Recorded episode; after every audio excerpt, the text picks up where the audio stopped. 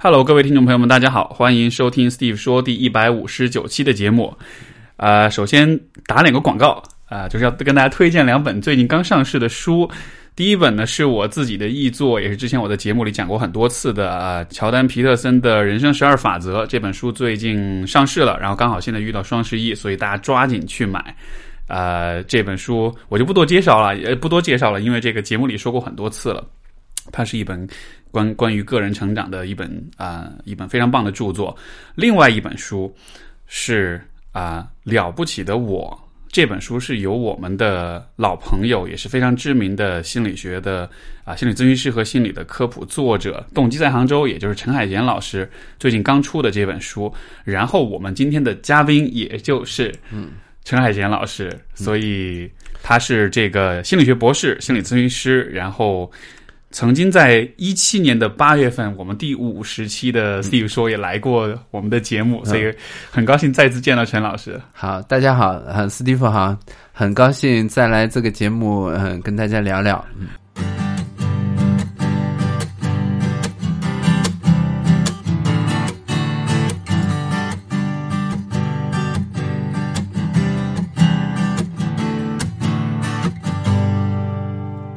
欢迎欢迎！然后呃恭，首先恭喜那个五五新书第一批五万册已经卖完了，对对，超级火。对，如果大家有兴趣，可以去买啊。呃，还不错，因为呃这本书呢首印了五万册，它其实是有得到呃第一次全流程操作的，也就是说得到作为一个图书出版公司来做的第一本书。然后首印五万册已经卖完了，对，然后现在紧急加印又加印了大概有七万五千册，对，所以双十一正好有货，对吧？双十一正好有货是。那个，因因为你上周就是在那个上海的签售，我有去啊。然后你也当时你们有提到一个，我觉得挺有意思的，就是说了不起的我，就是这个。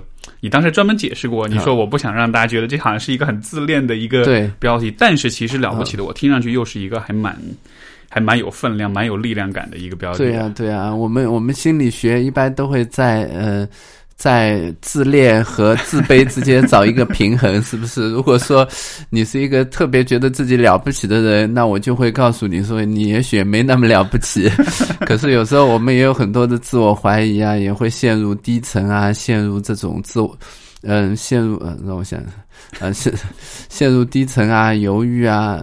哎，我我问一下斯蒂芬，你那个等会儿你会解吗？还是我不会解，没事儿随便瞎啊说。啊好呀，哦，对，OK，那有时候我们也会陷入这种自我怀疑啊，然后有低落的时候啊，有时候也我们也不会相信说自己配得上好的未来啊。嗯，那这时候我们也需要有人提醒你说，其实你心里有很多的潜力。是，对，所以这就是了不起的我的意思。所以所以这个标题像是在其实是给大家鼓励，对对对，可以变得了不起，可以变得了不起，而且它是一条就是很曲折很难的路。对，然后我也其实是想通过这本书来告诉大家这条路是怎么样的。就其实我们每个人都希望有一些变化，希望能够迎接自己的成长，然后希望走出一些一些自己不同的人生。那我觉得这条路呢，就如果给它取一个名字，就叫它通往了不起的路，就是这样。嗯哎，对，因为上次那个签售，其实你当时跟听众互动的时候，好像我记得就有人问到说，呃，大概就是说他这个工作应该选这个还是应该选那个。然后我记得你当时的有一个答案给我印象很深刻，你说其实你重点不是说你到底选哪个工作，对。而是每一个选择都会让你变成一个特定的样子，对。就你其实是在选择不同的自己，不同的自己。是因为每一个选择，它背后每一个选项背后都有一个可能的你嘛。嗯，对，他肯定是不一样的。做程序员的你和做公务员的你和做播客的你，对啊，当然是很不一样。所以，其实当我们在做职业选择的时候，我们不能只是说在计算说，哎，这个未来挣多少钱啊，呃，前途发展怎么样？我们其实是在选择不同的自己。对，可是这也就是最难的地方，因为对于成为一个什么样的人这件事儿，就一方面呢，我们是有希望，可是另一方面，其实也让我们焦虑的。嗯嗯所以其实了不起的我这本书，我我我之前也有在看，呃，我理解，其实他主要在谈的应该就是发展自己、改变自己。对，然后其实你在做的就是在这个过程中有许多的挑战，有许多的障碍，然后你是结合到，而且你是融合了好还蛮多流派的这种不同的视角去跟大家解释你遇到这个问题到底是怎么回事，你可以怎么去理解，怎么去去化解它。然后我我的一个很深的印象就是这本书它读它读易读性非常高，因为你其实每一章节也不长。但是你，这个是我特别佩服你的一点，就是你你你总是能找到一个很令人印象深刻的一种方式去去讲述一些道理，然后就会让人一直记得。因为就上次你我们录节目不是讲。当时你是刚出幸福课嘛？你当时讲幸福，有一个观点，我今天一直我都还记得，就是你就说幸福其实就是人生给你提出问题，但你也提升你的解题能力，所以你始终保持领先，对，你就幸福了。谢谢你还记得，我都忘了。对，不，但是但是我觉得这好像是你一个很大的特色，就是你包括这本书里面有很多点，像你说那个。呃，大象那个比喻，我觉得哎，这很棒，就很容易记住。对，大象的比喻其实原来不是我的，就倒不是我的原创，它是那个积极心理学家海德特的。然后包括顺便这本书，就其实也用了大象的比喻。对对，所以我这本书呢，也沿用了这一个比喻来讲说，就是其实嗯，大象像是什么？像是我们的潜意识啊，像是我们内心的这种。爱和怕呀，像是那种我们理智所不知道的东西，可是它又是一个力量很大的东西。所以，如果你要走这条了不起的路，你要去哪个地方？你你你，如果你的头脑、你的这种目标取向的自我像是一个骑象人的话，他他想去还不够呢，他还得他还得跟他身下的大象来交流，让身下的大象听他的。然后这时候呢，你就有很多的拜法，很多的这种。跟嗯，就是劝服大象的手段了，就包括我们书里讲的什么小步子原理啊，怎么构造一个改变的场呀，没错，也对，以及怎么来激发我们自我的情感啊，等等之类的。没错，我这个这个比喻我觉得很有意思，因为就像我们说到，比如说惰性啊、拖延啊，包括你自己情绪上，你对自己的对改变的恐惧，然后这种抗拒，就好像是许多人在探讨要改变自己的时候，他好像都是在和一些。难以名状的一些，其实挺，但是又力量又很强的一些这种势力在做做斗争。但是其实你就是把它比喻成是你是你骑在一个大象身上，嗯然后但是你驯服不了它，你要你要往左，它要往右，所以就成了一个一个消耗战一样。没错，我觉得 Stephen 应该只读了第一章，因为越往下读啊，其实这本书很特别的地方在于，就对于一个同一个主题，就是关于改变。然后关于这个自我发展，就是我希望，它会它的含义会变得越来越深。就第一章其实讲项羽旗下人，我们只说哎行为的改变，只说你内心的一些爱和怕是怎么样的。然后到第二章的时候，他慢慢的就讲到了我们深层的这种思维模式。嗯，然后呢，其实他其实讲的是同一个主题，可是他的角度就很不一样了。他就讲说。我们呃，让新的这种，我第二章里也用了一个比喻，说我们其实人的发展就像一条河一样的，那就这个河要流动起来呢，它就有三个条件。第一个呢，你一定要有一些张力的，就是有上下的落差。对。然后这个张力呢，其实就有点像我们的目标，是我们想要的东西。然后第二个呢，你一定要有一一条河道，也就是说，你这个目标啊，就慢慢的能转化为可以行动的东西，这就像河道一样，所以得往这边流，要不然如果不是这样的话，它这个河水就会就会泛滥，你就会陷入焦虑。然后第三个呢，就是要有源头活水，然后这是我讲很多的东西，就是怎么才能把我们的。就是我们的这种思维，就是我们怎么才能跟现实产生有效的互动，而不是把它分装成我们已经知道的东西，然后就固嗯叫止步不前，对所以其实这种开放性，我觉得是应对我们所有就是嗯就是坚固的，所有就是呃。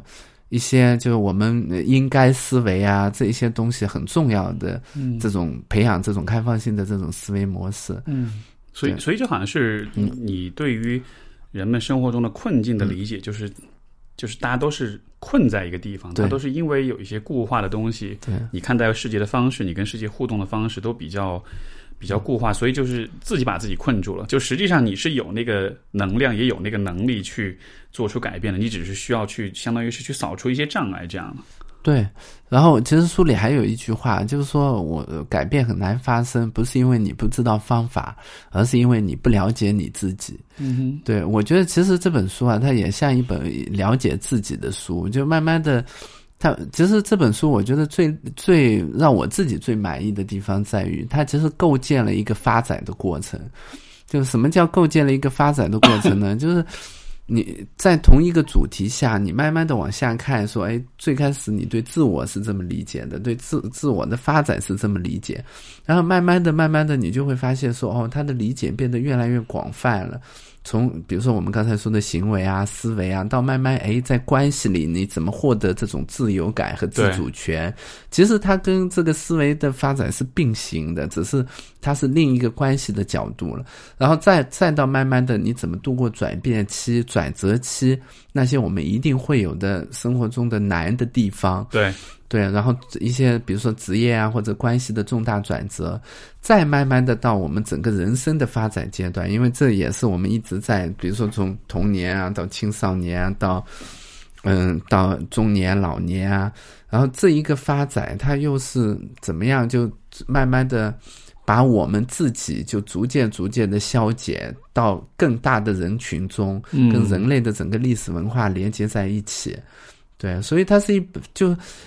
就它本身就构建了一条路，就你走着走着就会发现，哎，原来自己好像就在走那个自我发展的路一样。明白。嗯，嗯，因为这书就是其实是分成五个部分，对吧？一上来你先是在讲，对，呃，一些大家常见的一些困扰，你在跟大家解释怎么回事，然后你又讲你的思维方式对。是怎么样的一种困局对，然后你讲到就是人际关系的问题，对。然后再是讲到各种的选择，对然后最后那个部分我还没有读到，但是我看到标题，我嗯觉得很有意思。你讲到比如说关于死亡、关于衰老，就好像其实你已经在开始嗯带着大家去往未来去看了。对，就是对他是他像很多人说，读完这一本书就有点像什么？我们从行为改变开始，慢慢的把它放到了整个一生的发展的这个大的框架下。对，对我尤其特别喜欢最后一最后一节，我觉得我也许最最近几年也写不了最后一节这么好的这个 是吗对啊，对啊，我觉得就怎么说呢？它有点像，因为你知道，就到那个衰老或者死亡，它是一个已经很宏大的命题了。没错，可是当我们讲最后一节的时候，我觉得我把这口气给提住了，就是它真的是一种，就让很多人说。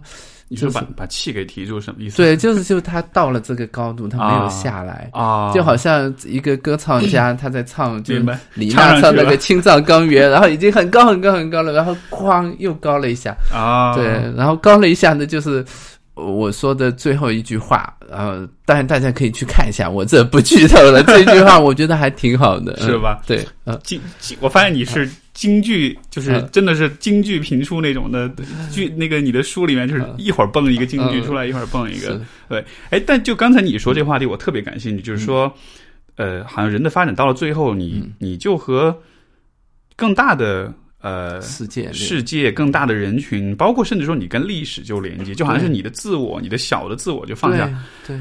我觉得人的发展就是一个这样的过程，嗯要不然的话，如果只是一个孤立的自我来说，其实你很难解释说，那我们的一生有什么意义？因为人就是会死的嘛，对不对？可是如果把它放到一个大的图景里，那你就知道说，其实比如说，生命本身是不会死的。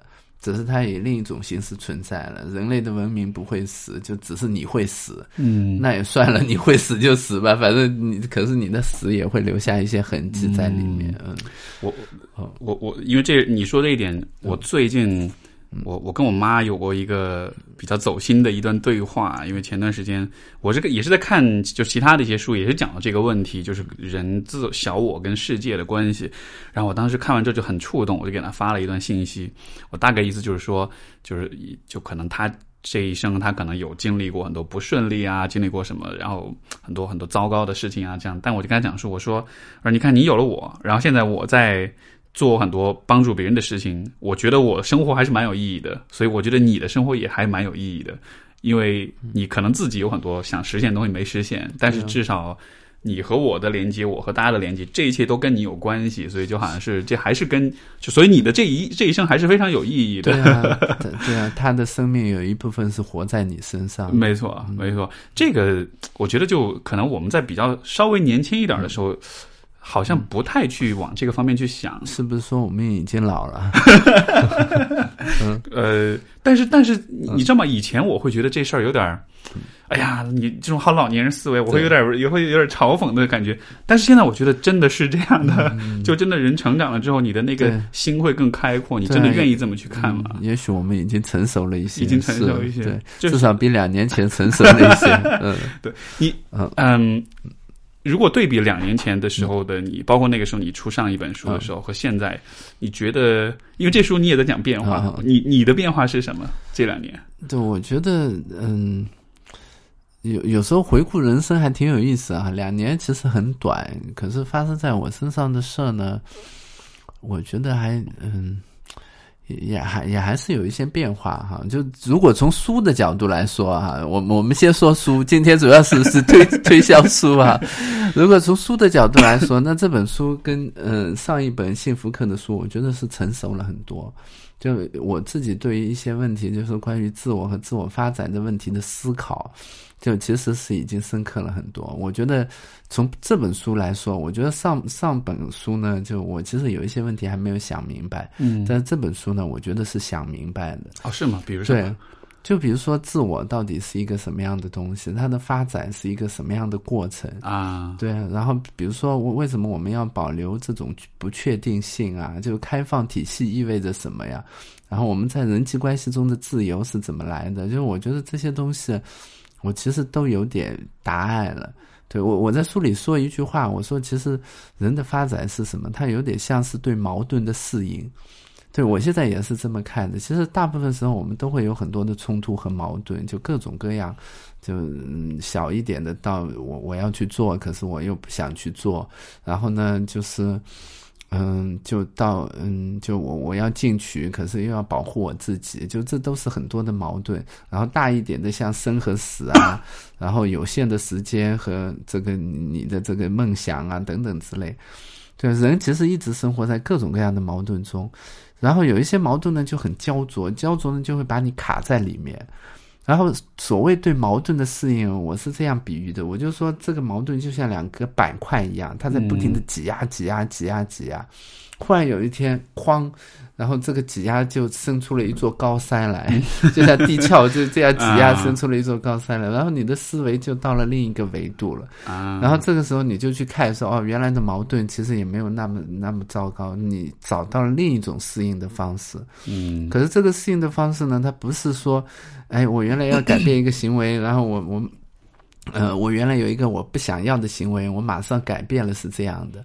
就它是在另一个层次上更高层次的解决，对，所以我就说，其实自我发展在我看来就是对矛盾的适应，嗯，对，然后因为适应了这个矛盾，你就发展出了一个新的品格，嗯，这是我想明白的一件事。我觉得其实不容易，对。然后包括另一个我想明白的事儿是，其实是在关系里，就这也是我这么这两年其实一个蛮大的一个进步，是，就我越来越学会从关系里看人。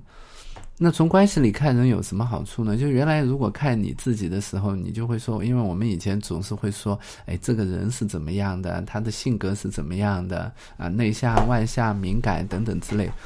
可是从关系里看人呢，你就你就会想说，也许这个人，比如说他内向，不是因为说他这个人是这样的，而是他所处的关系让他有这样的表现。他也许到别的关系里哈，那个让他放松的，比如说跟朋友们在一起的关系里，他又变得很 open，很开放。那这说明什么呢？说明其实，在不同的关系里，就人是不一样的。没错，人是有很多面的。嗯，对啊，所以，所以我就会把就是把任何一个人的某些特点都跟他的关系、他所在的关系脉络联系起来，说哦，原来他这样想、这样说，他有这样的行为，是他适应他所在的关系的一种方式。对我我我这让我想起我前阵子看读过的一篇文章，就是他是在讲这个，就是就是呃依依恋理论，讲原生家庭的这种影响。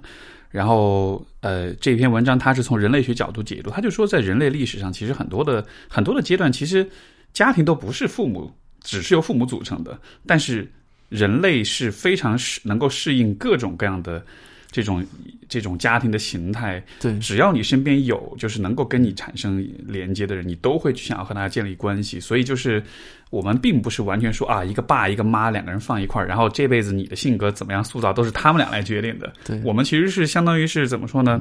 就是非常机会主义的。对，哪里有能依靠的人，哪里有奶能便是娘。啊，对对 对，所以所以所以我我我我很理解你说这一点，就是好像会不会是因为这个原因，所以国内有许多这个 心理学科普，就是其实很容易给人贴标签，你是什么类型的人，你是什么类型的人，然后就就因为标签它其实会提供一种控制感，所以其实我们我们呃标签的含义就是我们很难忍受模糊，所以它就需要有一个确切的说法。嗯。可是这个确切的说法也抹杀了很多的可能性。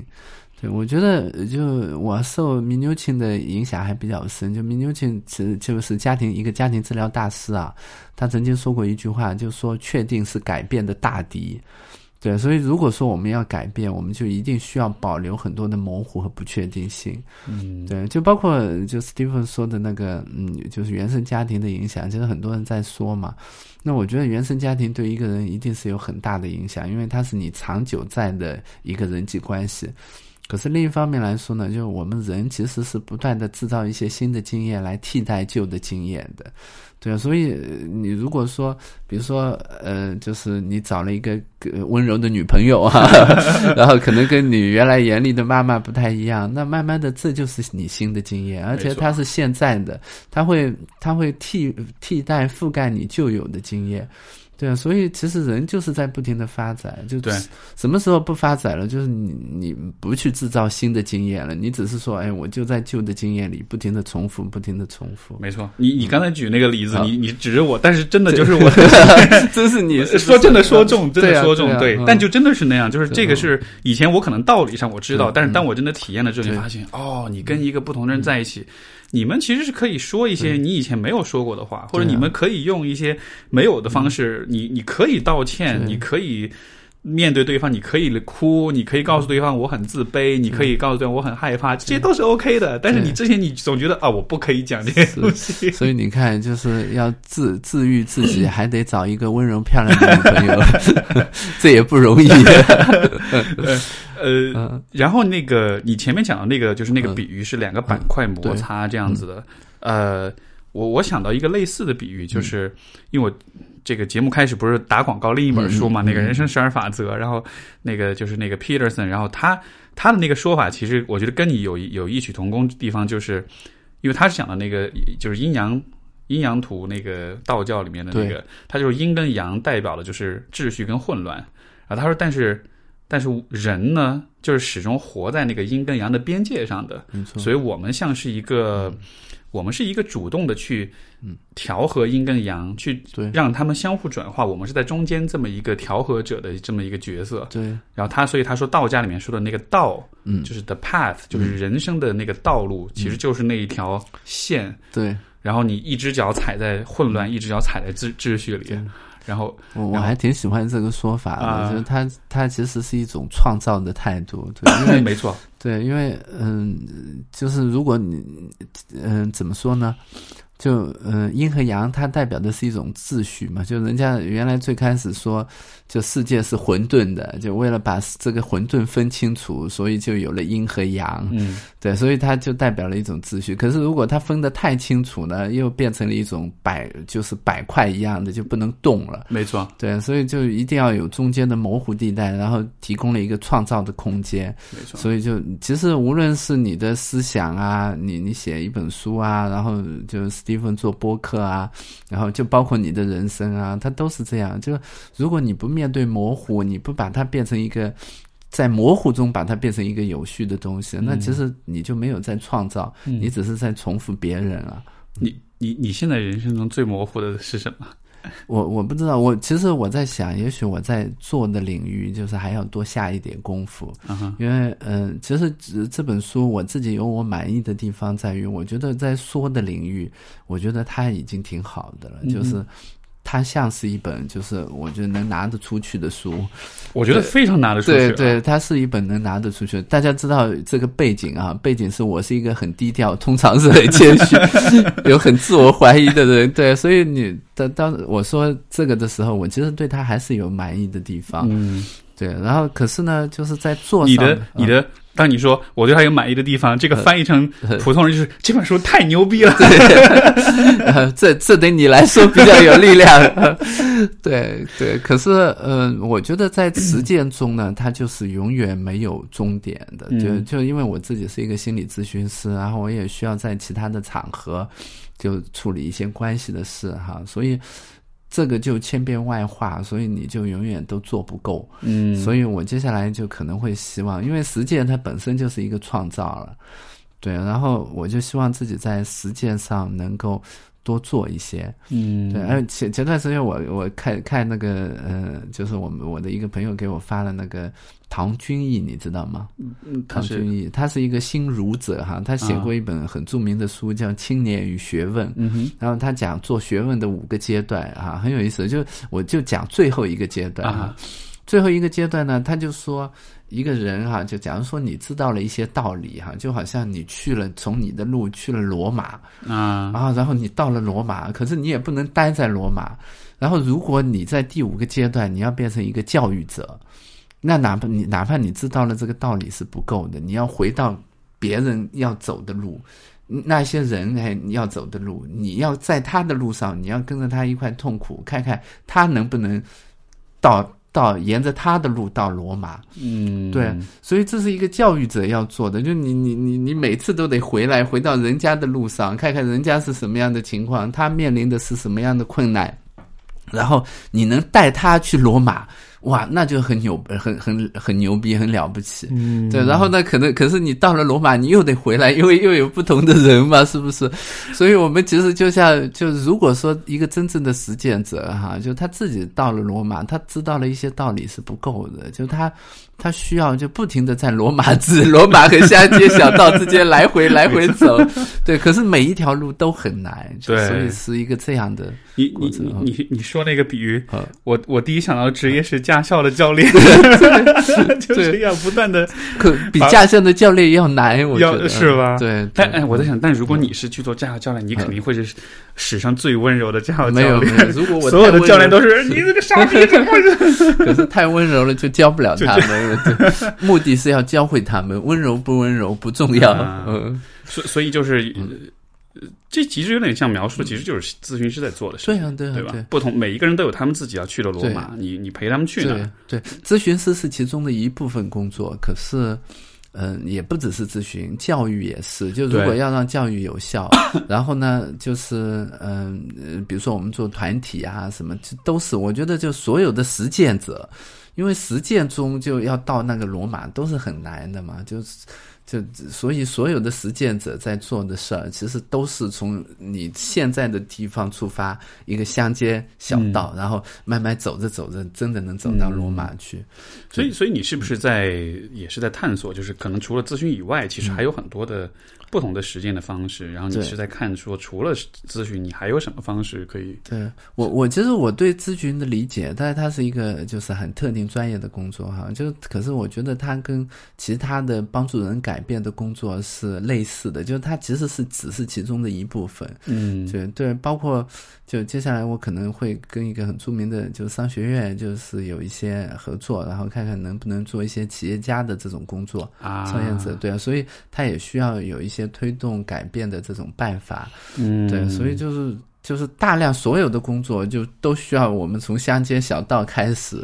我觉得这还蛮重要的，能嗯能帮企业家这个稍微成熟一点，不要不要那么幼稚，不要那么自以为是，嗯这样可能大家做生意也会做得顺利一点。我觉得他们有他们的路，就嗯我我见到的企业家倒没有这样的，就这 倒倒都是他们只是有他们自己的路，可是把这些路能总结起来，然后在一些特定的关卡上能带一下，说哎，真的我我我们能有一些启发，嗯，那其实是很很不容易啊。所以，所以你其实是想着怎么能够在不同的层面上去，应该是为不同的人做这种对推进，对改变啊，这种嗯。特别有大爱的感觉。呃，没有没有，不，但是就我是我是很认同这样的观念的，对就是说你最最终你看，像你自己也说，这个最终你的发展是放下你的小我，而是去关注整个，应该是整个物种吧，整个人类的这种命运。嗯因为我我还没能到这个层次啊，就这个更像是一个理念层次的，对。啊，可是我觉得确实是，就你必须要跟人产生联系嘛，然后你的价值也必须是就是哎，真的能帮助人，要不然的话，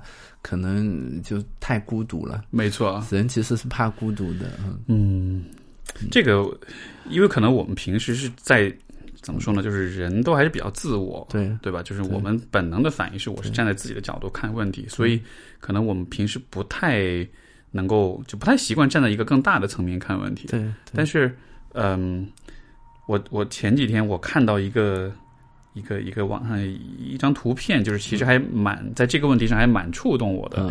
就是这个应该是某一个科一个学科学的期刊的上面刊发了一张图片，就是说他们对这个未来因为温室效应，海平面会上升，上升之后，世界不同的大城市它的那个整个地理面貌都会发生变化。而有一张图就是上海，我不知道你有没有看过，就是它对比一张图是它原来的预测，另一张图是修正后的预测，二零五零年的上海，你就发现基本上全部都是海，真的啊那个城市就。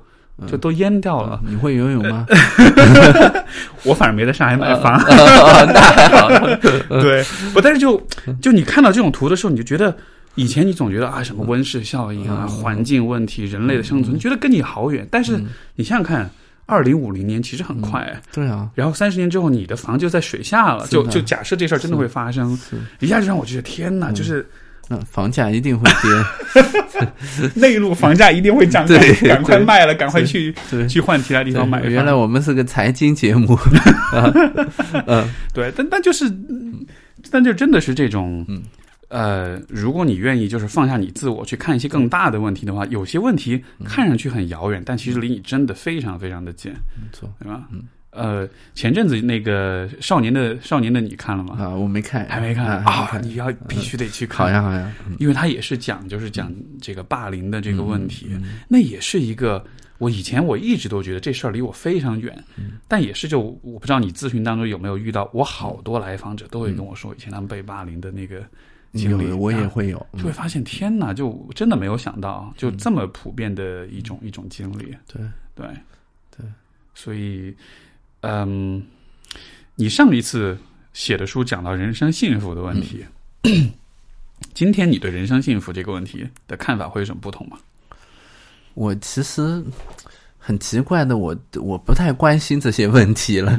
对，我不太关心大的问题了，就嗯。可能我更关心的是这个实践中的小问题，啊关于怎么做啊，关于比如说，呃，我我昨天还在那个商学院，就因为我我我是那个阿里巴巴商学院的，他们给了我一个特聘教授的头衔，然后再开一个课哦。哈，所以就要要面对一些学生，那就怎么来激发学生的这种思维啊，对，然后怎么来培养他们的这种嗯成长性思维啊？就怎么在这个课堂里做一些事儿？就其实他的我现在头脑里充斥的都是这些，嗯，就是很具体的一些小问题。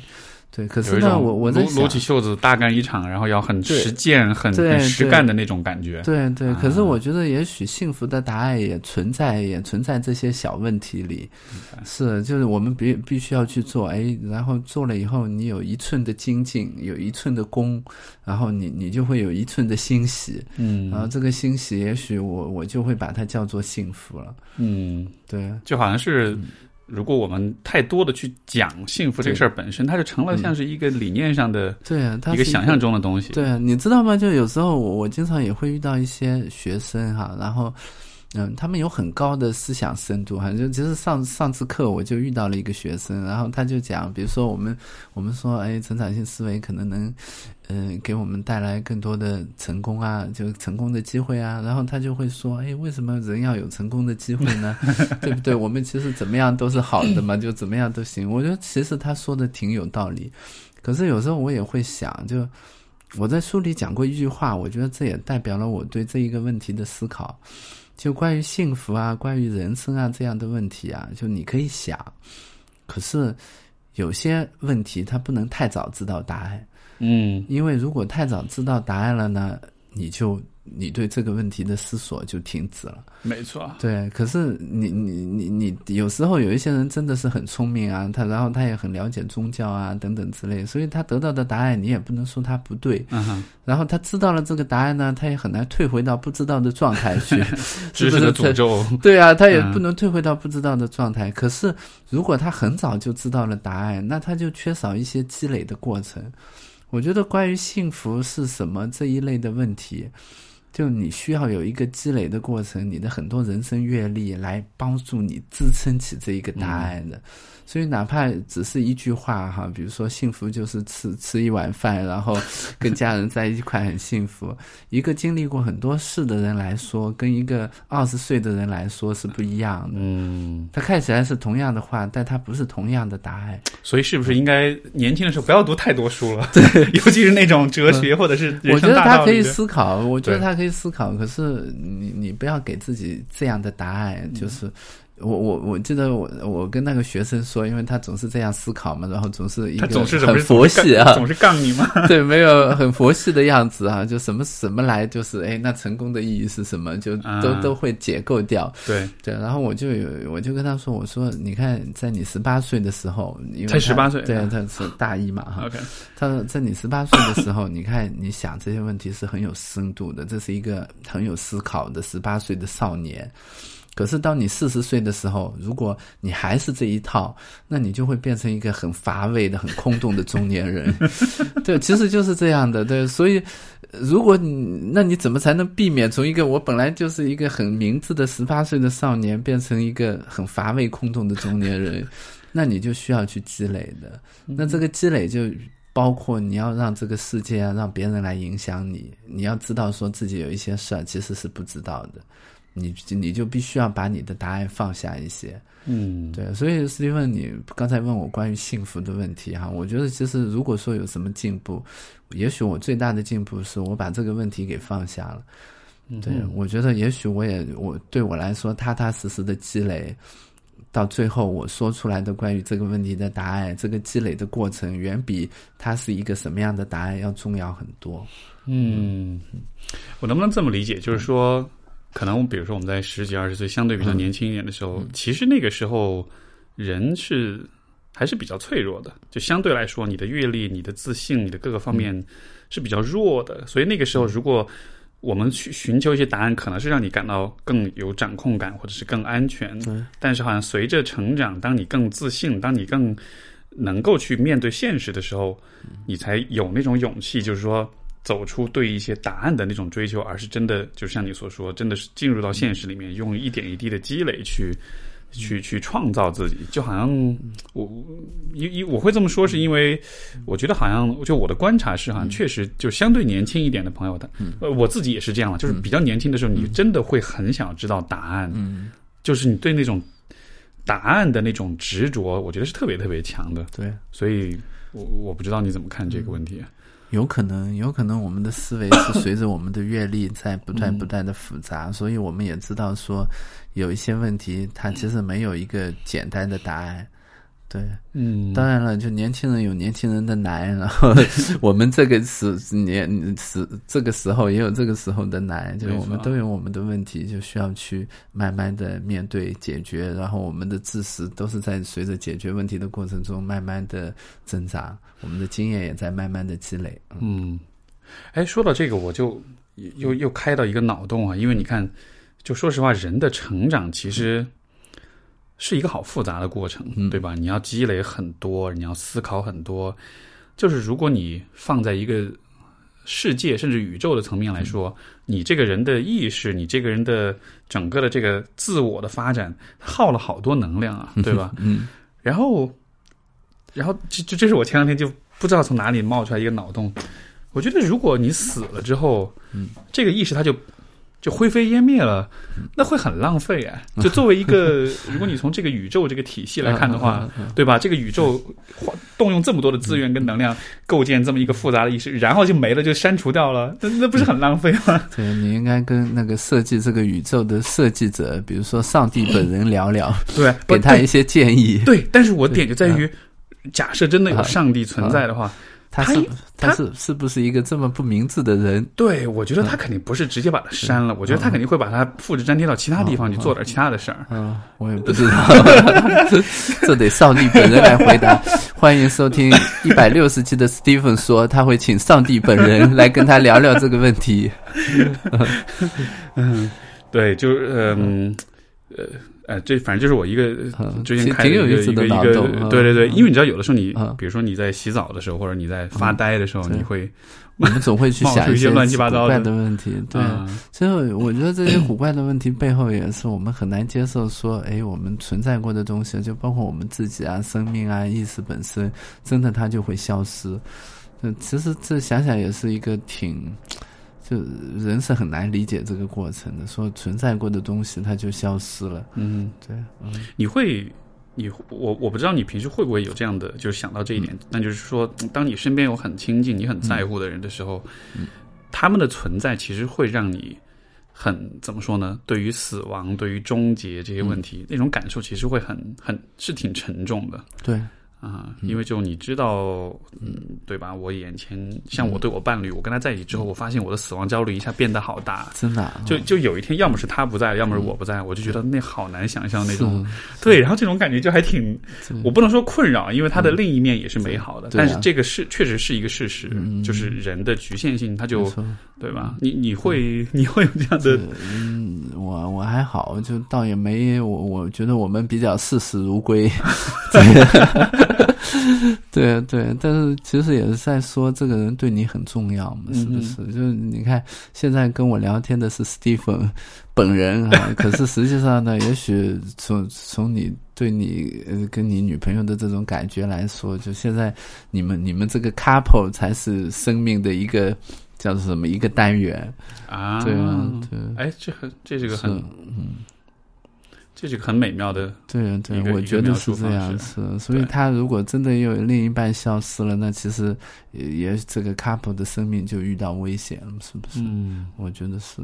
明白，就好像是嗯。是生命的存在不一定都只是仅限于一个个体，对啊其实你跟伴侣、你跟家人，啊。你们组成也是一个这个关系，也是个有机的生命体这样一个，存在。没错，嗯，嗯。嗯，所以果然是你会越来越多是从关系当中去看人了。对，对我我我是这样想，我是这样想，对，其实也是影响很深刻的，就这一些东西，就我也许我们心里都有一些悲伤的事吧，就这些嗯。悲伤的事，我们都就其实它它一定会给我们带来很多的影响，嗯。然后也会让我们去更加的看啊，更加的去珍惜说我们现在有的这个关系，嗯没错，没错。所以如果人永远都活着的话，人生反而就没意义了。就是这种有限性，可能才让你更加的。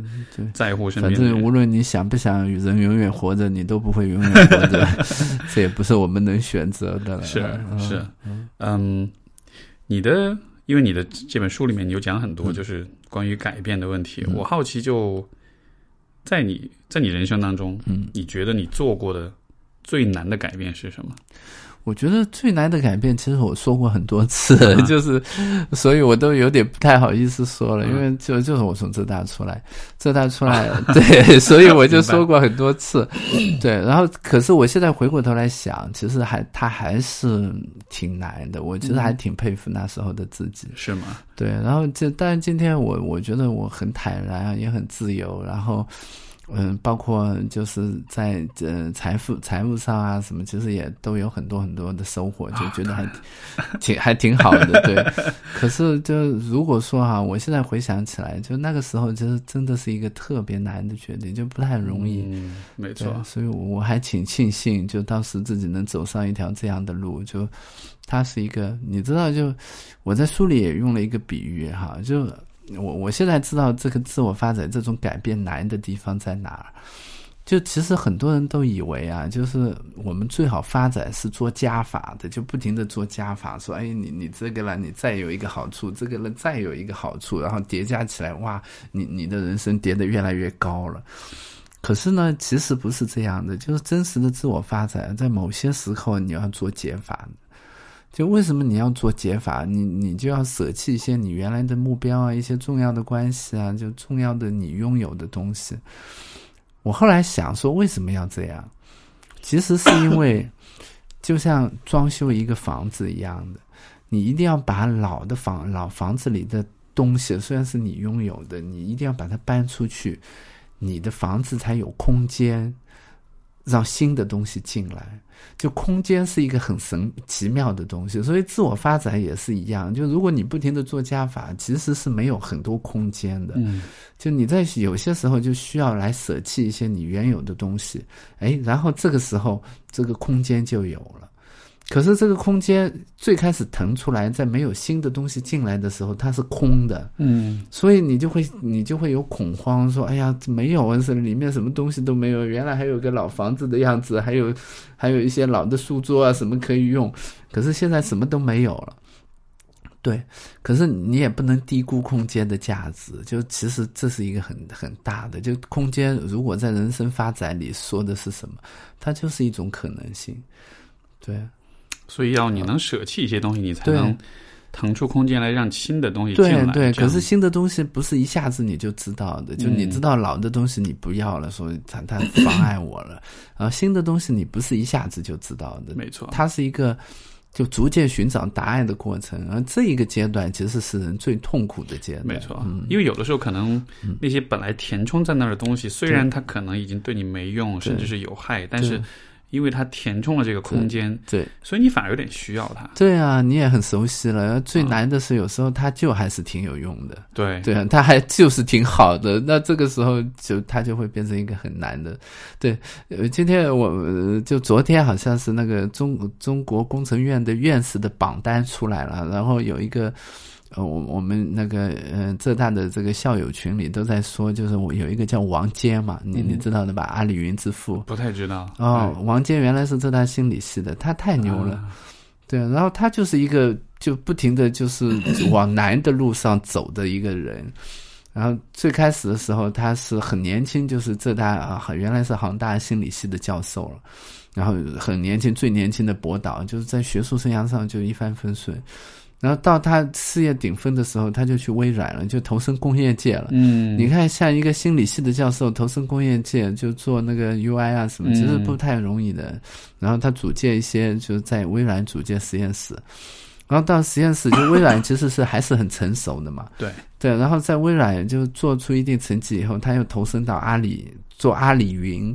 然后当时阿里云是一个就是只是亏本的，就不停的被人骂，然后只有马云信任他，周围所有的人都吐槽他说一年花几十亿啊，你在干什么呀？对，你这简直是把阿里带上歧路啊！然后他就是他就是坚持下来。那现在阿里云是整个阿里巴巴集团增长最快的板块之一了。然后他现在又在做城市大脑。然后呢，就对整个城市的这种运行智能化，然后组建自家实验室啊，然后。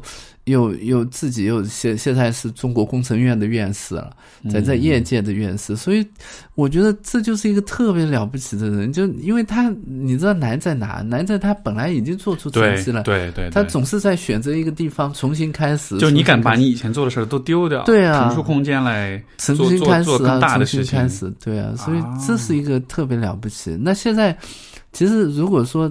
如果他只是一个大学的教授啊，就你你也能想象，就其实他的空间就是他轨道有限的嘛，对不对？就是这样，对。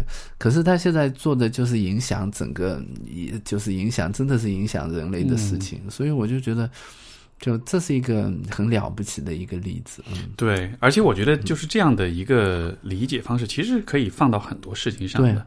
就不管是我觉得小到谈恋爱啊，或者是朋友，对大到可能工作的变化，再大到可能事业的规划，对，就好像都是有一个就是失去这件事情，因为好像我觉得人是对失去是有一种敏感。很敏，而且是很负面的一种影响，就觉得失去一定是损失，一定是跟损、跟丧失有关有关。可是大家都很多人都想不到，就我们重要的东西都是从失去里得到的。嗯，对，是，所以所以你你你放弃了浙大，但现在就 在得到做很老的故事，对，这是一个很老的故事，就我讲过很多遍，嗯。所以都不好意思讲。但是确实，就从我的自己的就是人生发展来说，这是一个很大的转折，而且再讲过很多遍，我也还是挺佩服自己的勇气。对，是，嗯。哎，那就那就如果再进一步，再再开个脑洞，就是那有那也许在未来某一个时候，嗯你又会你又会搬空或者清空现在的东西，我也不知道，我觉得我现在就是空的，啊 是吗？对啊，反正也比较空，啊哈，对，就是就就就那搬空了之后，那接下来又可能会发，你你你能想象吗？我就是想象不出来，对吧？就是它是一个，就是它是一个逐渐探索的过程，嗯。就就其实你看，Stephen，我们在说这个转变的过程哈、就是有时候我们只说，哎，他有了一个更好的结果，就让这个过程显得轻巧了。对，但实际上它是很难的，它包含了很多很难的探索，没错就，甚至有很多就迷茫啊、走投无路啊，你觉得说你做不到啊，就大量的这些东西。嗯那这时候你能信任什么东西呢？就是，呃，我我我我在书里引用了一句话，说生命总会为自己找到出路。就你只能信任生命这个东西，就像流水一样，它流啊流啊流啊，哪有空隙了？也许它就往那流了，就总会为自己找到出路。没错，对可是如果如果你没有这种很强大的这种，我也不知道它叫什么啊，就是就是成长啊或者创造的动力啊，就是也许你这个生命之流也也也没有那么有力量。没错，对没错，这个就像是比如说，可能一棵树是生生长在这个岩岩悬崖岩壁上的，对。它虽然没有什么土壤，但它还是能找到一个方式把自己固定在那个上面，对。最终还是能变成一棵树。对。好好，就你看自然界当中很多植物的生长其实都是这样的。对啊。就，它长着长着，它只要有能量，只要有这个养分，它它它不，它最终不管是长得什么多扭曲一个形状，嗯它还是能生长。对啊，它还是能生长，它一定会有顽强的生长出来的。没错，嗯没错。嗯这个我觉得，呃，因因为我也想起，就是上次我在那个你的签售会，我听到你当时说的，就说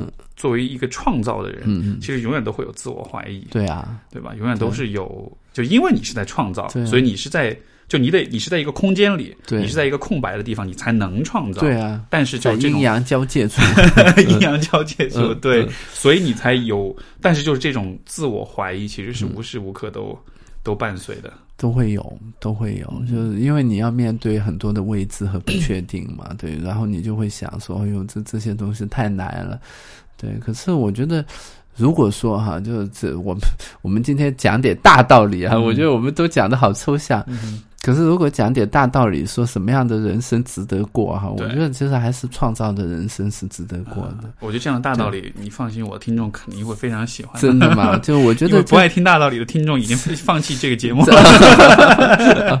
所以这这就是一个大道理节目啊。对，如果说真真的，我我自己如果有什么感悟的话，我觉得创造的人生是值得过的，就因为你要复制别人的路啊，它其实是太，也可以说无聊，也可以说有很多的限制，也可以说。就是各种各样哈，就是，可是你如果要让一个人有活力啊，你就必须要去走创造的路。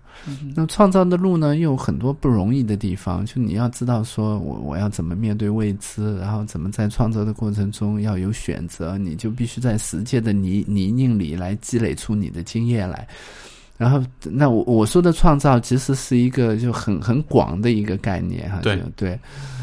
对，所以可是只有这样呢，你就才能说有一些新的东西，然后慢慢的你跟这些新的东西有一个你的生命跟它就有连接，嗯。你就觉得哎呦，我的生命好像是有价值的。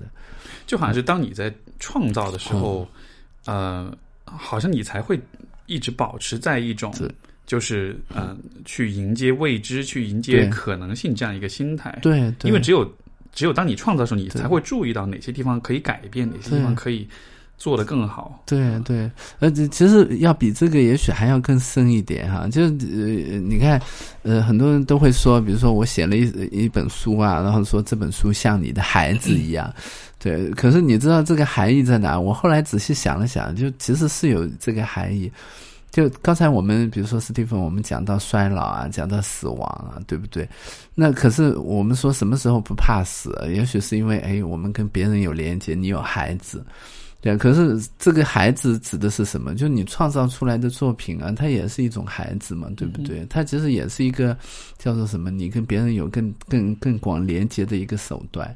对，所以就它也许是一个突破我们自我生命限制的一个东西。嗯，对就是像你留下的一些，对。在这个世界留下的一些印记，对。留下的一些这种对，legacy 嘛，遗产一样的这是啊，种东西。而且它让你证明说你的生命是你是来过的。对，没错，嗯，就这好像是在在接受了生命有限这个前提之后，你能做的最好的事情，对啊，就是这个了。因为一一如果不是这个的话，那可能就只能是去试图永生了，但是那个那个是做不到的。对啊，对啊，嗯，就不太容我易。对我我很喜欢这样一个说法，就是、嗯。就是说，当你呃保持一种创造的心态，嗯。用一种创造的生方式去生活的时候，是。我，我觉得其实你看，我们身边有很多的中年人哈，就年轻人还好，因为年轻人他们也迷茫哈，他们也迷茫，可是迷茫是他们的特权，因为他们本来就在找他们的路嘛。可是也有很多中年人也很迷茫，是不是？就到了哎，到了某一个职业瓶颈，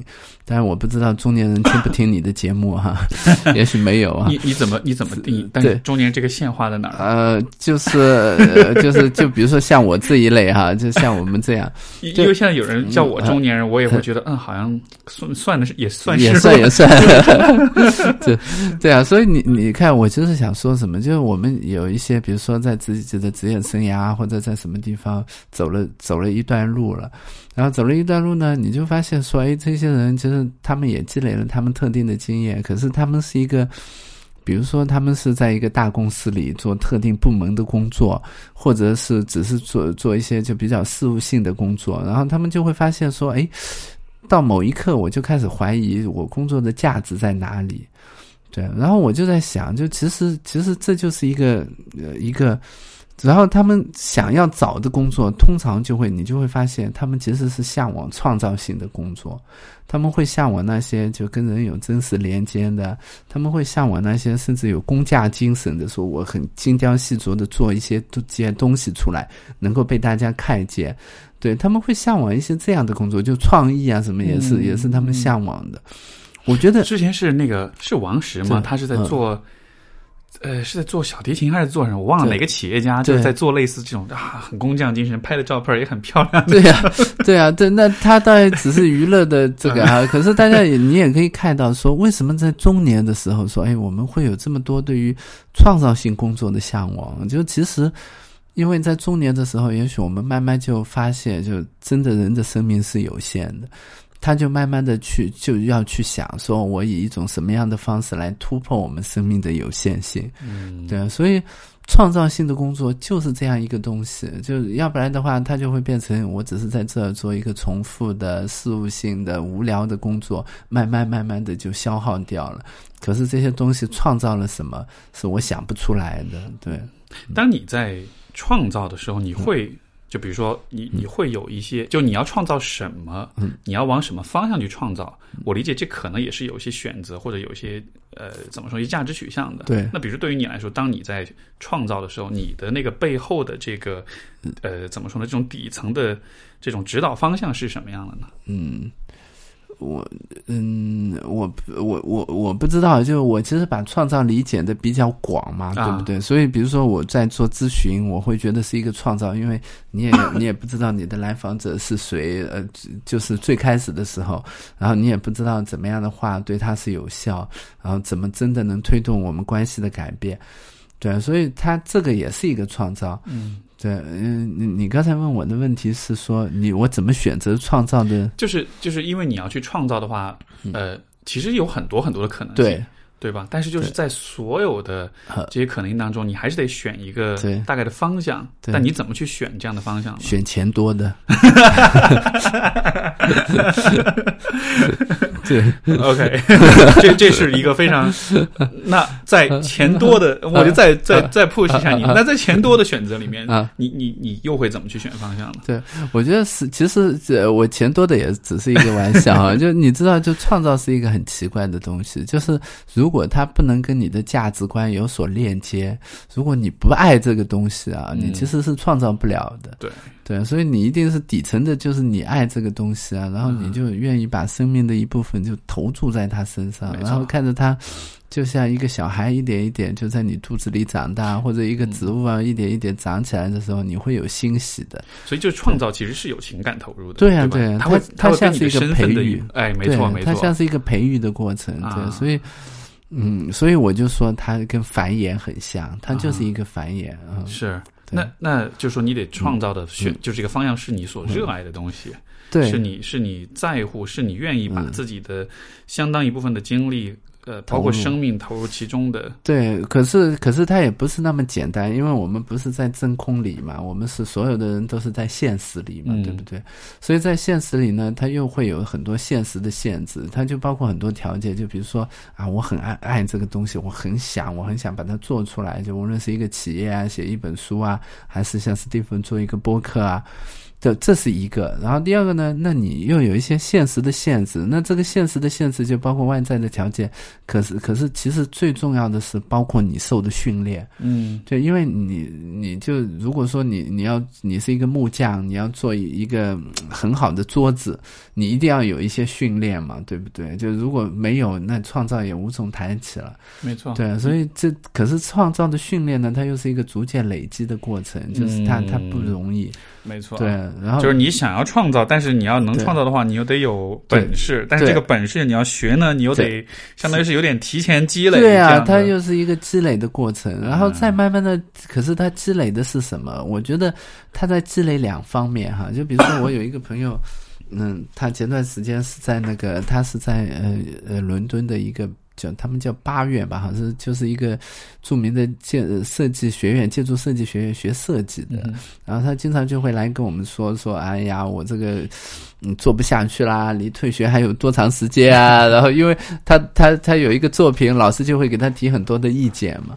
然后我后来在想，就这他们这个作品啊也不重要啊，就反正毕业了就就没有掉了，没有不是说怎么样，对？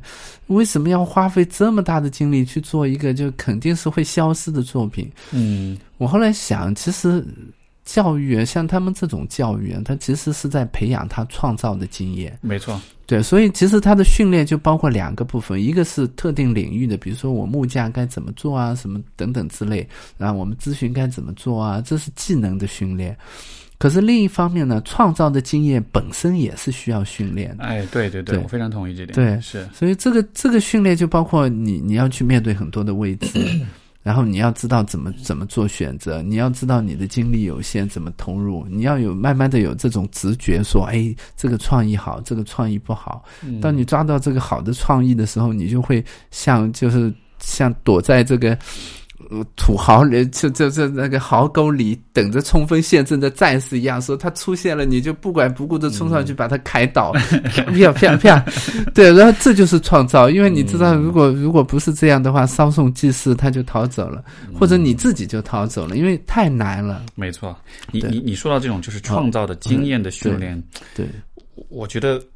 我觉得我们很多很多人从小其实一直都有这样一个训练，但是都把它浪费到是什么呢？就是就是语文课的写作文。真的。啊，你你你不觉得吗？就是因为因为我在想，就是说，你看，其实你在写作文的时候，那就是一个创造的过程，对因为那应该是整个语文对。文学教育里面就是最有个人空间的地方，对。对吧？其他的地方你都是背诵，你都是对。摹写，你都是这个抄呃抄别人的东西，但在那一个在每一张考卷的那个作文的那个那一页纸上面，那是完全属于你的，对。你完全也是由自己来掌控你想创造什么的。对，但是但是因为我从小特别恨写作文，真的啊，你现在想想，那个时候八百字的作文，嗯。现在想想就是可能四五条微博吧。对啊，就甚至有的时候我觉得八百字好短，都都说不完。但是那个时候觉得八百字是要人命的那种好长的，巨长无比。对但是就就我的经验就是，那个时候写作文，你不觉得是在创造？就它本来应该是创造，对对吧？就是你从旁人角度，那就是创造。但是不知道为什么，他就他更觉就更觉得他他更像是一种交差的感觉。对啊，所以我就觉得，我我 我不知道你你你小时候喜欢写作就我觉得还好。可是就是如果是这样，我们就讲到说呃现在的教育嘛，对不对？就其实现在的教育对于创造的理解，就我觉得是很不够的。对，就创造最难的地方是什么？就是当我们认识到有一个 idea 对我来说很重要的时候，我我就想方设法去实现它。就这，我觉得这就是创造。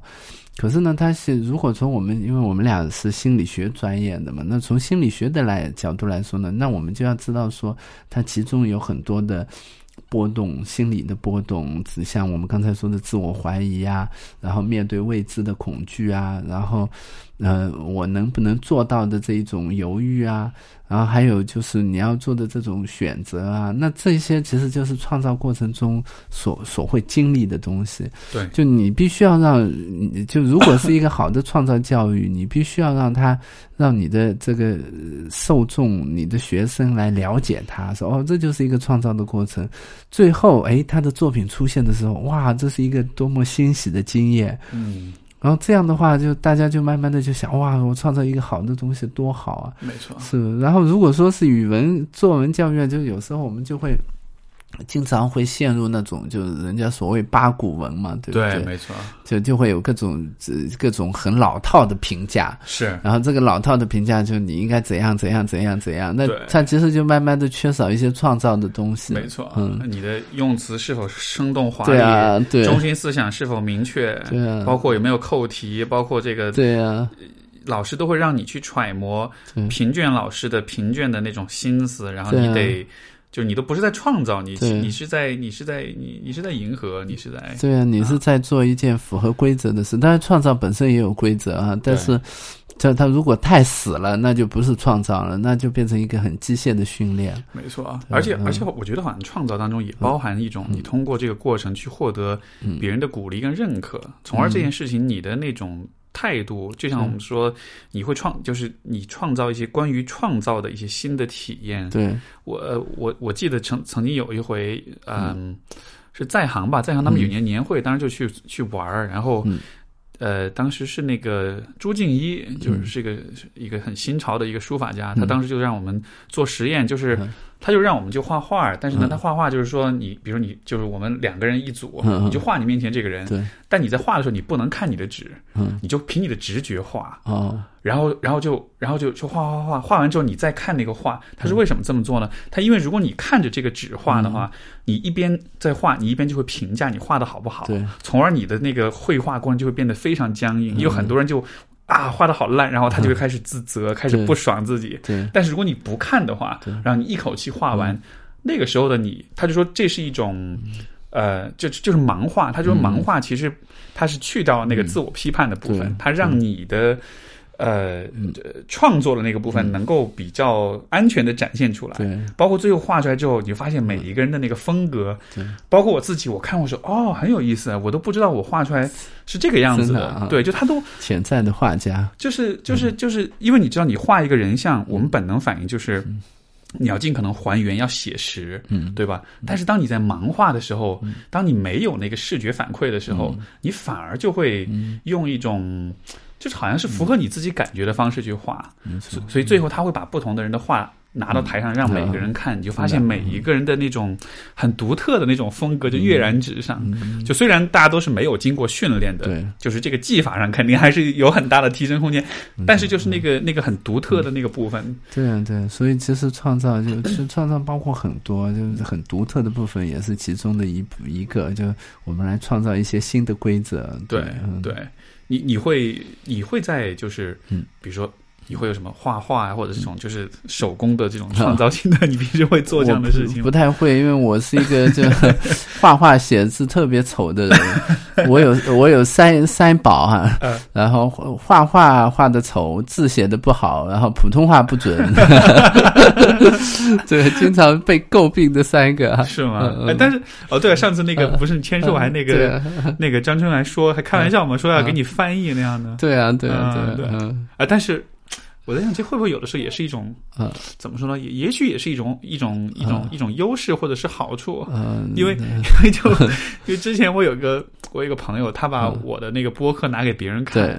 然后那人看完之后就说说这个人，他一看我我不知道，呃这我就有点自夸，就是嗯。这个人一看，哎呀，这么又长得又好看，完了又 那个就是嗯。反正就是有点那种对，就是是是大家觉得是那种比较混的比较好的那种人。嗯，他说的话我才不会信呢，那肯定是假的。对，就好像是主要是说我长得丑，对，还得有四宝，不但因为因为我我很不想承认这一点，呃但是但是客观的来说，嗯嗯，我确实长得丑，是不是？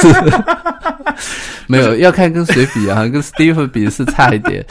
呃，各位听众不要误会我的长相。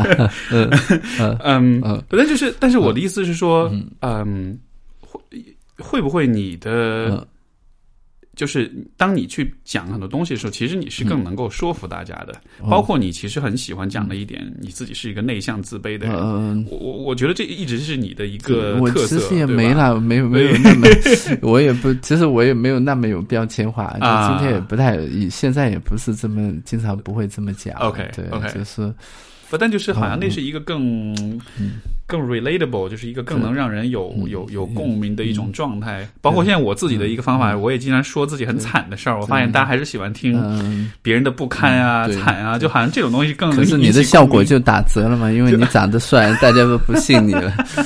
就觉得哎，我能理解，对，大家也要同情一下帅的人。这这真的是一个嗯哎我。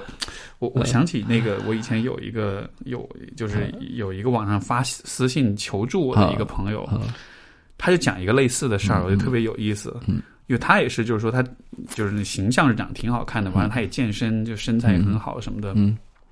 就很受女生欢迎。嗯。本来大家就会觉得，哎，这应该是很多男生的那种梦想，对吧？嗯。但是他就发现，就他的困惑就是，他经历了几任女朋友之后，他就发现这些女孩们来找他，嗯，就好像大家都是带着一种通过这个男生去满足自己虚荣心的那种心态。嗯你懂我意思吗？就他最后发现，这些女生其实并没有真的，就是相处久了，发现他们并不是那真的那么喜欢他，她们更像是一种，我跟这个人在一块儿，我很虚荣，我很我满足我自己，对，所以他就跟我说：“你说有没有可能，其实长得帅是一种、是一种诅咒？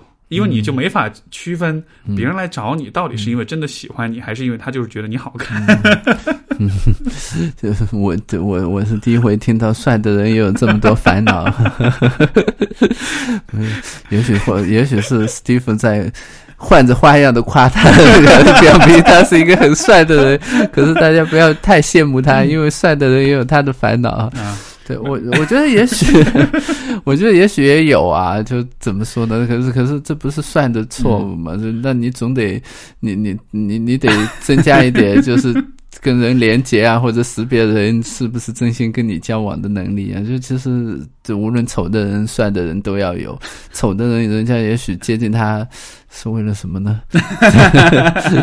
这个答案是比较难。嗯嗯。哎，我陈老师的一大特色就是说话特别、特别耿直，嗯 绝对不会绕弯儿。嗯，对，但挺好的，我挺喜欢这种风格的。嗯，呃我所以就是你的，因为其实你的文字、你的书，然后啊、因为我其实也在心理科普这个领域，也看不同的人所写的东西，然后目前为止，我觉得，我我觉得你写的东西是是能够比较好去平衡说，专业和科普，或者说严谨和好玩儿，对。呃，这个科学和通俗易懂，就是好像这个是一个有点专业性的问题，你是怎么把握这平衡的？因为我觉得你你是很好能够很好处理这个问题。我觉得其实 Steven，你知道吗？就是因为我看到你的那个博客里有一条介绍，说你是科普的这个。这是怎么介绍？心理科普科普作者啊，科普作者。对我其实 嗯，我我不是这么看我自己的，嗯就我我不喜欢科普的这一个 title。为什么我不喜欢科普的 title 呢？我觉得其实我也建议你去掉，就是因为我如果说只是科普呢，它就像是一个翻译，就是哎，我把人家就是科学的语言啊，嗯然后我我就把它翻译成哎我能说的语言，然后再说给大众听。就你其实是一个传播器，啊，对。可是其实不是，我我就是经常也有人会跟我说，就啊你你做了很多心理学的科普工作，其实我我会说其实不是哈。如果有机会向他们解释，我会说不是，我其实是在讲我自己的东西。只是这些知识呢，就是它成了我自己的东西的就一部分注脚啊，或者说告诉人家，你看我想的有道理，因为别人也是这么想，嗯，对，所以就是这是一个就是一个作者，我觉得我我是一个作者，就但不是一个科普作者。我我对于现在流行的知识啊，然后他们是怎么样的，谁怎么看啊，我不是那么有兴趣。嗯，对我只是在找一个就我自己的理论的表达，所以这些知识它其实是。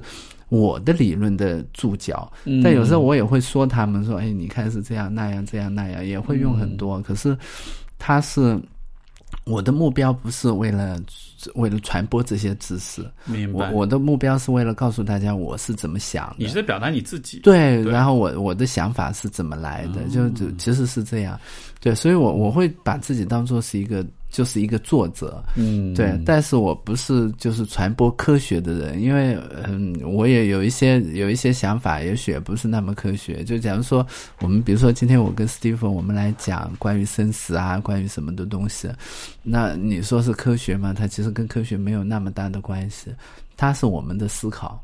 就包括创作也是创作什么面对未知啊等等之类的，它不是科学，它是我们的思考。嗯，对，所以我我觉得我们不需要把，就是我们的思考就降低为说是一个科学的科普科普，啊或者是一个科学的传声筒。对，对，它它也是这些我们的思考在做什么用呢？我觉得其实它最终是为了理解人的，嗯就理解我们自己啊，理解别人啊，然后理解我们的生活是怎么回事。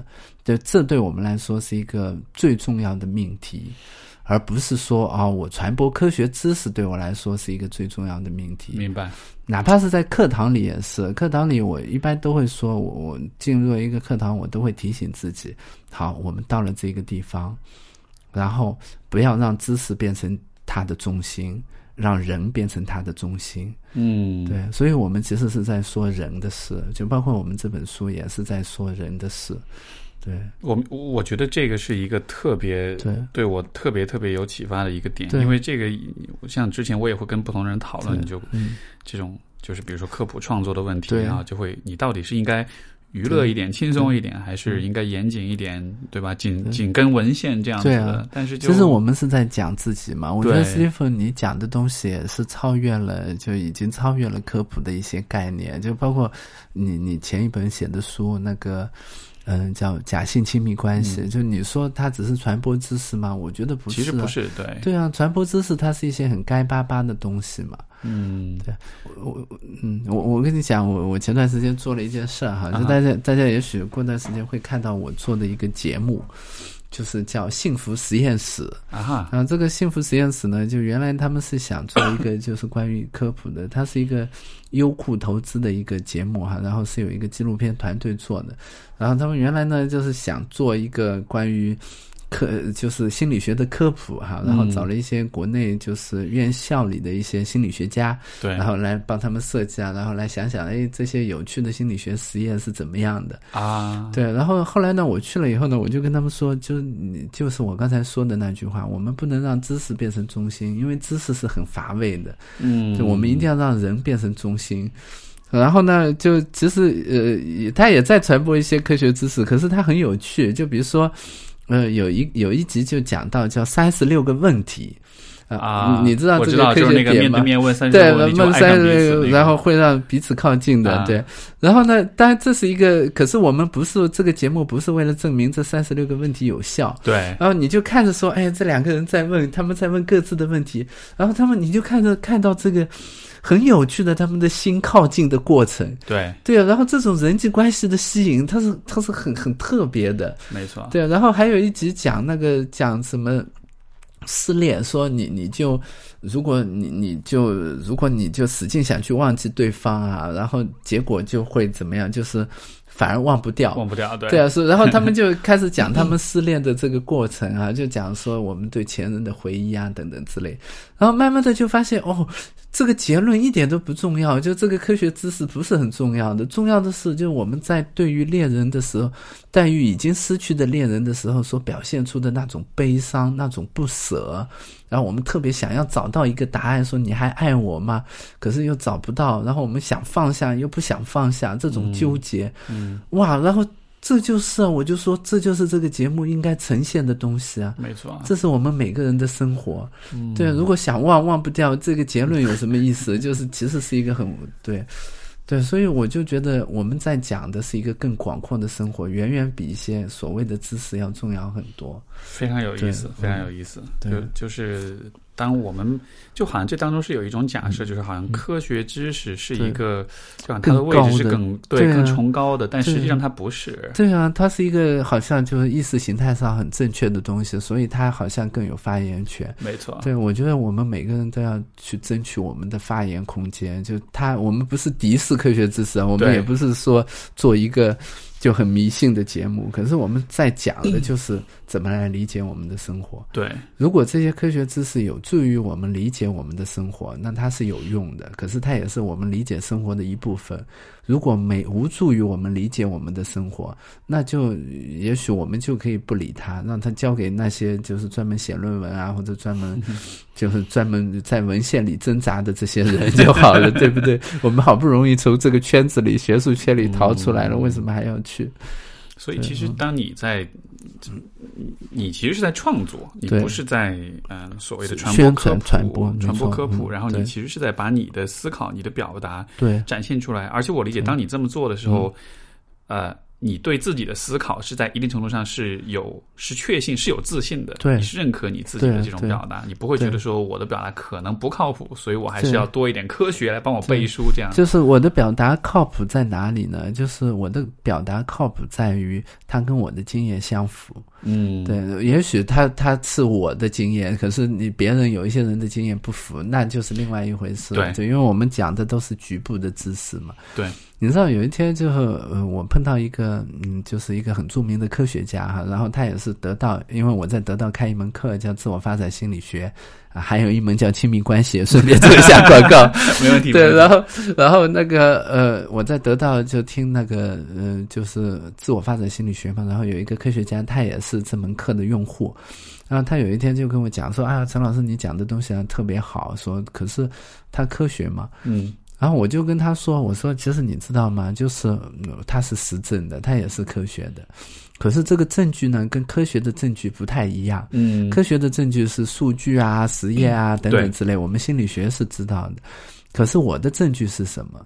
就我的证据是，当我讲这个故事、讲这个片段的时候，你心里哇咯噔一下，然后你会想说：“哎，这讲的就是我。”嗯然后你你心里的某一些部分被打动了，那我就知道我讲的对，或者我知道至少我 get 到了其中很重要的点，这就是我的证据。所以我也是以一种实证的方式来来来写我的书或讲我的一些东西。你会你会自己写东西的时候，你会自己咯噔你自己。对，但这这，那我相信我跟读者的经验是相通的嘛，嗯 对不对？所以我也也也会说，哎，这这能打动我自己。那当打动我自己或者打动别人的时候，人家给你这个反馈的时候，嗯你就知道说，哦，这是我们在讲我们共通的经验。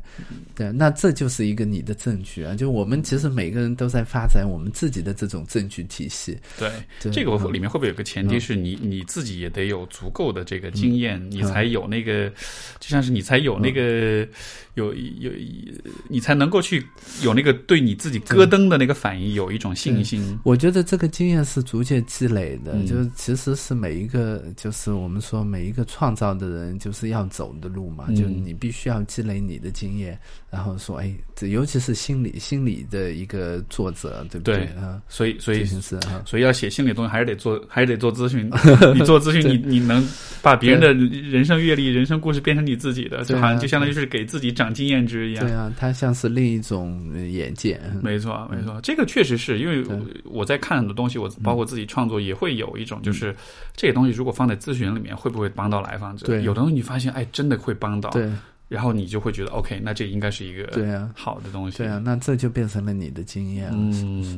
嗯，对，我觉得这一点非常，你讲这点我非常非常的就是有共鸣，就是说，呃，当你在表达自己的时候，嗯啊、你是在表达那些你的经验，能够确认你觉得是靠谱、是有效的东西。对这些东西不一定是纯粹的、很严谨的科学研究的结果，对但是它确实是有，就是你能感到它是有价值的。对这种价值其实比嗯它是否科学像，其实是一个更重要的问题。对，我觉得这怎么科确认科学呢？它也是一个就是以数据和论文为核心的共同体嘛，对不对？就但是我觉得我我的 我的思路啊或者出发点很简单，就是我们怎么来理解我们的生活，我们怎么来触发有效的改变，然后这就是我的科学。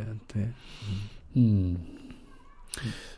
你前面也讲了，就是呃，人是你对自我理解也是放在关系当中的。对，呃，一个人是什么样，他不光是说他自己有一个固定的性格啊、对。倾向啊、特质啊对，他也是在不同的关系或者在不同的场合当中，他是会变化的。嗯。那当我们说到，如果你是一个一直在创造的一个人的时候，嗯。那我不知道这种创造的状态是否也和你身边周围的关系有关。嗯就是嗯，我想这个应该怎么问啊？就是说，就是说，因为你前面讲说，创造的人生是是是是是最有意义、最值得活的。对，那你想要拥有一种创造的人生的话，嗯。在你和别人的关系上来看，你觉得应该具备应该是什么样的一种？关系？对。对，我觉得，嗯，呃应该这样说哈，就创造的人呢，通常都比较孤独，对，所以可是呢，其实也有好处，因为你创造的东西啊，它一定是有一些是前人做过的嘛，对不对？啊所以我们为什么要看书啊、听播客啊，要到某一个特定的领域去学习啊？就其实我们就是在精神上跟这些前面走过的创造的人有连结，那这就是你很重要的关系。对，然后当然这个关系呢，有时候也还太远就不够，那所以你就要有一些更近的你你们在做的事的共同体，就比如说，哎，我们在我们一起在，比如说咨询，那你就会想说哪一些人，哎，咨询做的挺好，如果有一些好的老师，那这个是是最好，然后你可以跟着他学，然后呢，你可以看到说哦，别人在创造的时候是怎么样的。对，所以它是一个就是由远到近都会有的关系。嗯。对，但是你说孤独，那是否意味着在一定程度上你又需要和大家保持点距离？就是你需要有空间，因为你你的创造是在你身上发生的嘛，对不对？它一定是你自己走的路。嗯但联合创造这是另外一回事。可是联合创造也一样，就像比如说我们我们今天就 Stephen 跟我 我们在一起在有一个对话，对，那我们是嗯在联合创造一个东西。可是我要说什么话呢，就不能由你来决定，是不是？那这这就是你是自己来决定的。嗯。其实创造也是啊，就你的创造就得由你来决定的。所以就好像是嗯。创造从人际关系的角度来说，是一方面是要有必必要的这种连接，但是另一方面好像你又需要在当中保持一种一定一定独一种立性，独立性。嗯，嗯。对，对，嗯，你你你刚才说创造的人需要孤独一点，其实这个话我刚才咯噔了一下，真的啊，就就是那种就是那种就是有点悲伤，但同时觉得哎呀，确实是这样的。好好好，我把这句话记住来，这就是证据。因为史蒂夫咯噔了一下，所以它是一句重要的话。呃，我是就是我我觉得这句话让我共鸣的地方是说，嗯因为人对于自己比较，比如说不合群或者孤独，或者有点跟别人的想法格格不入，就是这个我们是容易有点为此感到愧疚、感到歉意的。嗯。但是好像另一方面，如果你跟大家想法又一样的话，你其实确实很难创造一些独特的属于你自己的，东西。没错，。没错。所以就好像是，因因为因为这个确实是我为什么会咯噔，也是因为说，呃，你看，比如说现在这样一种可能就是以自由职业的方式去走整个这个这个，嗯，以这样的方式生活着吧，就这是一个非常格，我觉得是非常格格不入的一种选择。真的啊嗯我不知道吧？从你你会觉得这是很主流的生活方式吗？就呃，我也不觉得是很主流，可是我很享受就好了。你对享受吗？当然非常享受、真的啊但就是但就是在最开始的时候，它确实不是一个大家都能够认同的东西，嗯它会让你包括周围的人会觉得啊，就你还是你还是考虑找个真正的工作吧，对 你知道吧？嗯，但就是在那个阶段的时候，嗯，呃就好像是你得有一种，嗯有点盲目，有一点勇敢加盲目。对，加信仰这么样一种冲动，一种坚持，就是嗯我还是想要这么做。对虽然我知道这个跟别人很不一样，嗯虽然我知道这个会让我显得格格不入。嗯你像就，呃，我刚刚工作前面三年，前三年、前四年，每年春节回一次家，每次回家之后，我 都都是有点抬不起头的。真的啊，对啊，就是就是大家都会问，哎，你工作怎么样啊？啊有些亲戚会问，哎，你现在一个月挣多少钱啊？嗯然后你每天都在干嘛？你你你到底是做什么工作的？就会就各种问题让你，因为你如果在企业里面，你就会啊，我是什么级别，对。我挣你你知道，就那一套东西就对。答如流。但是就对，所以我觉得其实是啊，就是有时候是这样，就你看，就其实身份，你你说的大企业啊，在哪里工作，这是一种身份嘛，对不对？身份也是一个标签，没错，就然后他他也会给你一些确定性和安全感，可是这个确定性和安全感也会少一些，就是变化的空间。对我，我觉得，那你现在怎么回答的？现在就很好啊，现在就现在就觉得你把啊账单甩给他们看吗？对啊，现在就说我做过哪些事儿，嗯我嗯啊我觉得哎也随便做做也没花太大功夫，对就很轻松的。太好了，就对啊，所以最终我们都是要用我们做的事儿、我们的作品来定义我们自己。嗯，没错就就最终你还是用你创造的东西，对而且当你用你嗯创造的东西定义自己，你会觉得那是一个跟你这个人更相关的，对对吧？你说我是一个什么什么企业，一个什么什么，对，呃那是很挺好的，但是它好像不太能代表就是你这个人是谁没，错，没错因为它不是一个对。表达，对。对吧？像你写了一本书，如果你写的是某一个企业的某一个管理流程的说明书，对那我不能从这本书里面看出你是一个什么样的人对，或者你是怎么思考的。没错，但是，但是，但是，当你写的是你自己的想法，嗯当你是在真的在创造的时候，嗯那好像是一种，就就别人也好像也更能够理解你是什么样一个人了。嗯嗯，对，对。所以就像是曲线救国一样，一开始你得先，是。你得先忍住那个寂寞跟那个委屈的样子。没错，嗯啊。所以，我我这个是我今天我觉得我们对话，因为前面讲你的书，讲关于哦改变什么，嗯就是这个是我意料之内的，但是后面讲的关于创造这个部分，嗯我其实觉得这是一个嗯。意料之外的话题，或者说是一个嗯一对。从你这里得到我觉得特别特别好的一个启发。对，因为我们不太去，呃，像你前面所说，就是我们对于创造的过程的这种练习，嗯。本来就很有限，对。而且生活中嗯。给你允许你创造的机会和环境其实也很有限。没错，包括人自己在创造的时候，也会有很多的自我怀疑，也会经历孤独，也会经历这种就是嗯。担心不合群，所以就好像是几重大山压在你面前。对但是其实我我当我看到，比如说你在讲你的书，当我看到你在讲你的工作的时候，嗯你其实就是用你实际的、呃、经历，让大家看到说，你看，其实创造嗯最后会带来很好的结果。嗯。所以，对，我觉得创造，呃我我其实也是相信的，我相信创造会带来很好的结果。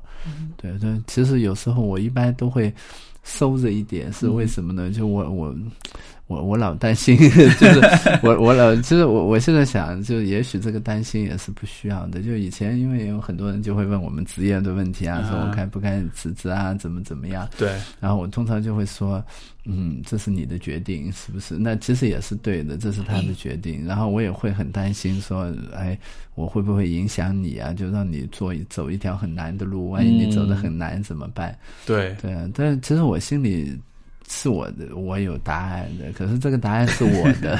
没错。对，然后反正你你你听了，你如果怎么样，我也不负责。对对对，对，我我的答案就是走一条创造的路是对的。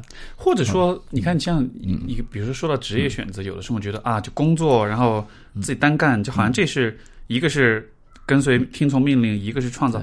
但是，也许有些工作，其实你反而是你在工作，你在企业里面，你才有那个创造的可能对性，对，就不一定是说你辞职了那才叫创造。当然了，当然了，我觉得其实每个人都是不一样的，就是他的他的环境不一样，然后每个人都有他要自己要走的路。没错那，有一些人，就比如说像我变成了自由职业者，史蒂夫也是啊。然后有一些人他在自己的工作岗位啊，他在公司啊或者在体制内找到了他自己要走的路哈，然后他也许也能实现他的抱负，那这是他们要走的路。路。对，最关键的是就是你知道了这是你要走的路，那你就要往下走。对，嗯，你你前面说到那个那个是优酷的那个节目是吗？幸福实验室，对，那个现在还没有还没有上线，还没有播。本来说是那个十二月要播，后来变成春节后了，也不知道会不会播，应该会播吧。啊，但但你是以什么？就是对我以嘉宾的身份去，然后本来是一集，后来呢，就他们觉得我特别好，所以做了四集。对，所以到时候大家可以看哈，就是如果对，因为还还挺有意思的，这是我第一次尝试以视频的方式来对吧？表达一些东西。嗯，要上电视了。对，小视频，小视频啊，是就幸福实验室，然后是优酷做的啊。对，哎，这个。我刚才听你大概说啊，我觉得这个我还蛮期待的，因为这种把实验变成生活，因为你知道网上有很多那种社会实验的那种视频，对吧？比如说什么一个人跑到一对情侣面前，我给你一百万，把你把你女朋友给我，呃，怕要跟他分手，你干不干什么的？就类似这种，是是有点那种感觉的嘛，就是那种很很实验性的那种的。嗯，这他也没有啊，就是 他还是一个很正统的一个一些实验，然后。嗯，讲关系的亲密关系的几集呢？是我做的啊。嗯，它所以它是一个系列，就是它对它总共有六集，就是嗯嗯有我做的一集是失恋，然后一集是那个。嗯，就是三十六个问题彼此靠近的，然后还有两集是关于夫妻的，就用沙盘做的，然后他们做一些沙盘的活动，然后我来做一些解读。啊，还有两集是那个清华大学的那个彭凯平教授做的，对对对，彭凯平教授一一集是他和李银河啊，然后一集是他和清华的另一个社会学的教授，好像嗯。对，不错哎，很有意思。大家到时候可以看一下。对，而且这种能够被就是学科的、学界的东西，能够在这种比较大众的娱乐性的视频上，这种节目呈现出来，我觉得这个还蛮难得的。对对对，通常来说，大家都会需要一个科普工作者在中间做一下那个翻译。对，但是这个是一个直接的呈现哈。对。好啊，非常棒，非常棒。所以这是幸福实验室，这是明年春节之后会出的。对，然后。了不起的我，这是现在正在热卖，这在热正在热卖，而且如果不抓紧买，就要第二批书又要脱销的。希望希望是所有的现在所有的平台都可以。呃，马上就会有货，因为等等你就是这个节目上架的时候，应该就是都会有货了。明白。对，然后大家如果有看了这本书有什么感想哈，希望大家到豆瓣啊什么地方帮我写写评论，我都会去看的。好，因为我还呃。就按阿春的话说，我刚红没多久，所以都会去看的。明白，明白。这个这个书，我是特别，我是很走心的推荐一波，因为我我觉得一方面是它非常的易读，就是它不会让你绕的非常，因为这个跟我刚才推荐那个人生十二法则，我觉得是鲜明对比。真的，那个书是因为它十二法则嘛，很厚一本书，十几万字，但是它其实一个法则就是。一章，它其实是把一件事儿就是讲的很深很深，而且很绕，对，而且他的思维是那种，就是会就是特别深那种的。嗯，然后那个，但是那个看的话就看得很费力。嗯，呃，当然就你得到东西可能也不一样，但是体验上来说，我觉得读你的书，我觉得会更轻松很多。但是其实给到的那种启发跟启示，对。嗯，包括我也能看到你在构想这个书的时候，我能看到其实你是有花很细腻的心思去考虑，因为你是把关于改变的很多的细节的问题，其实都考虑到，而且都找到相应的很好的这种就是呃理论或者是一些观点去去诠释它。对，它不是就是我的书，其实它有一个特别的设计，就是它也不是一本很浅的书，对，它是一本入口很浅的书，对。对，哎，对对对，就是这种感觉。对，就因为它的入口很浅，它的入口就是你的经验，就你只要有这种经验，你都能从哪读都能读到。可是呢，你要仔细去想它背后的道理，其实也是蛮深刻的。没错，所以我觉得这是，嗯，哎，我现在都不不想用科普这个词，因为你刚才已经说了，对，那就就就姑且再用一下吧。就是，但是我觉得这其实才是所谓的科普，或者是所谓的创作应该有的方式。它是一本心理学著作，对对对，是是，就是他能揭示一些。呃，很日常经验背后其实是有一些很深的东西。对，然后他告诉你好的心理学是什么样的。没错，多吹几句。没错，没错。哎，真的是这样的，所所以我觉得非常推荐。因为说实话，现在心理学科普的这个市场上，哎呀，这个。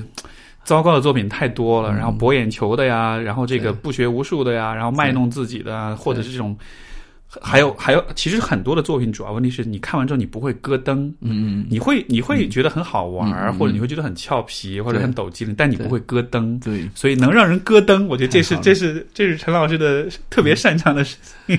是是，好的，好吧，嗯，非常感谢陈老师今天的咯噔的不断的咯噔，嗯。然后也把这个了不起的我这本书推荐给各位嗯。朋友们，大家抓紧购买，然后有评论要记得在网上多多跟陈老师交流，对，然后那个呃，你的你的微博是？嗯，陈海贤动机在杭州，嗯，你都能是有下划线吗？就是对有下划线，陈海陈海贤下划线动机在杭州，嗯，然后你的知乎嗯。啊公公号就叫陈海贤，陈海贤，然后知乎现在还在写嘛？呃，不太写了，太写了。动机在杭州。啊、嗯。好的好的，好。好吧，那就非常感谢那个陈老师。呃，嗯谢谢，好。的好的。好，那各位听众，我们就下期节目再见，拜拜。好，希望有机会再见，拜拜，好，拜拜。嗯。